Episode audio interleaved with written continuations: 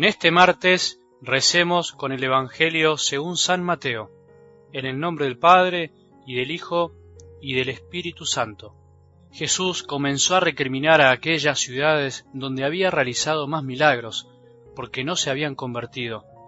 Ay de ti, Corosaín, ay de ti, Betsaida, porque si los milagros realizados entre ustedes se hubieran hecho en Tiro y en Sidón, hace tiempo que se habrían convertido, poniéndose silicio y cubriéndose con ceniza.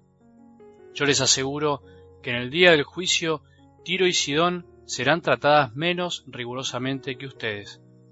¿Y tú, Cafarnaún, acaso crees que serás elevada hasta el cielo? No, serás precipitada hasta el infierno, porque si los milagros realizados en ti se hubieran hecho en Sodoma, esa ciudad aún existiría. Yo les aseguro que en el día del juicio la tierra de Sodoma será tratada menos rigurosamente que tú. Palabra del Señor.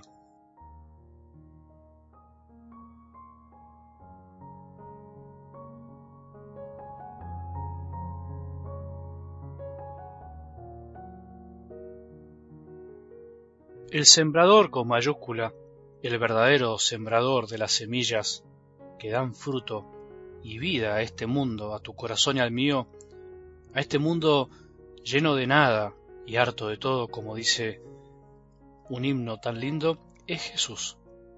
Qué lindo que es saber esto. ¿Lo sabías?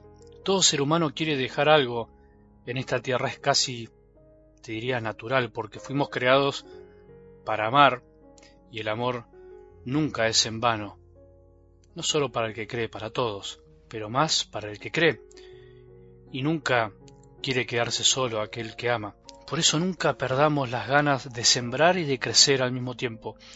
Es señal de que algo está muriendo en nosotros cuando no se nos van estas ganas y no es justamente el cuerpo, sino se nos va muriendo el corazón.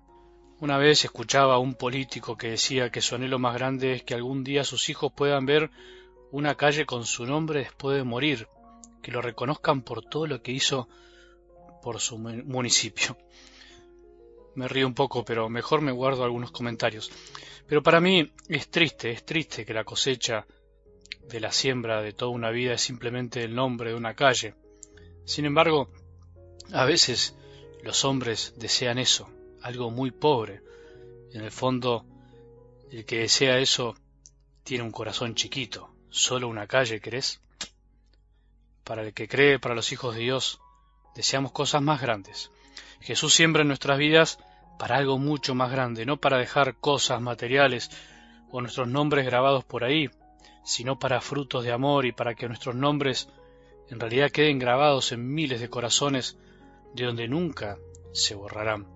Hay personas que para que no se las olvide necesitan que sus nombres queden grabados en un cartel, incluso algunos que se hacen mausoleos gigantes en los cementerios, pero los más recordados, sin necesidad de carteles, son los que aman en serio y dan su vida por los demás, no los que dan cosas o simplemente hacen lo que tienen que hacer, se conforman con lo que tienen que hacer. Por eso los santos son recordados por generaciones y generaciones, porque amaron y fueron tierra fértil al amor de Jesús, porque no desaprovecharon la gracia de Dios, sino que recibieron las semillas de la palabra de Dios y dieron frutos verdaderos. Algunos mucho, otros no tanto, otros poquito, según su capacidad. Ese es otro tema que vamos a seguir en estos días.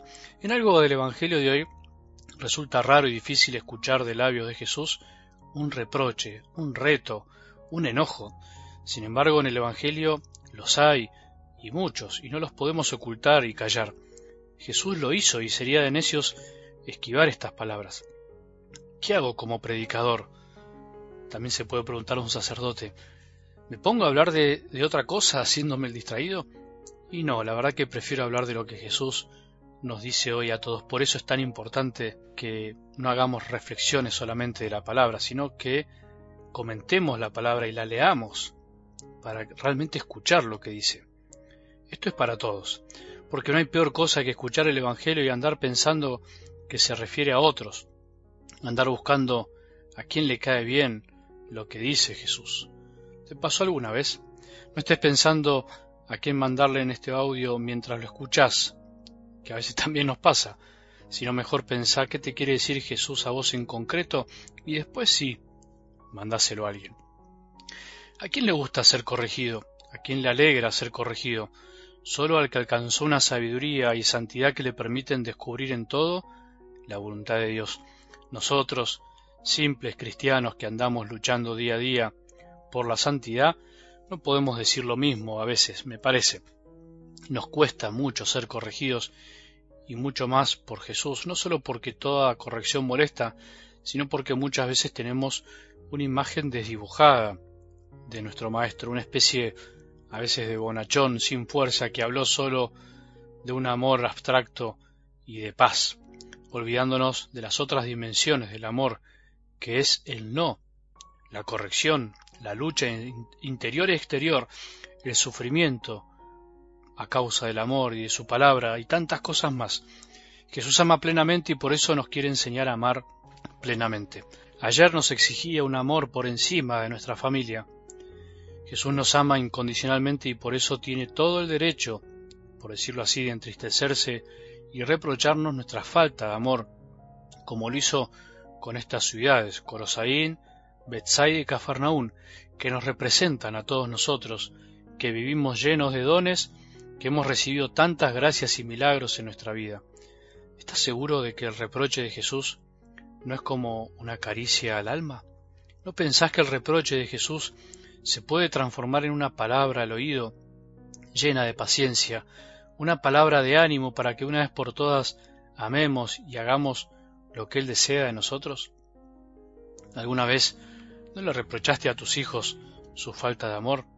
Es normal. ¿Alguna vez como hijo no te diste cuenta que amaste muy poco a tus padres en comparación con lo que ellos te amaron?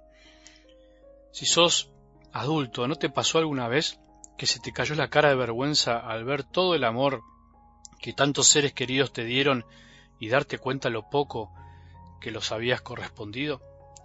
A mí sí, muchas veces. Jesús nos ama infinitamente más de lo que podemos imaginar.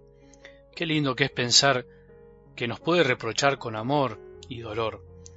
No nos demos el lujo de enojarnos. Pobre Jesús, tanto amor hacia nosotros y tan poco correspondido. Pobre Jesús, si por lo menos hoy vos y yo hiciéramos algo más para demostrarle nuestro amor, aunque parezca poco, si por lo menos en este día hiciéramos lo posible para no ofendernos o entristecernos por una corrección de amor, si por lo menos hoy aprendiéramos de las correcciones que nos ayudan a crecer.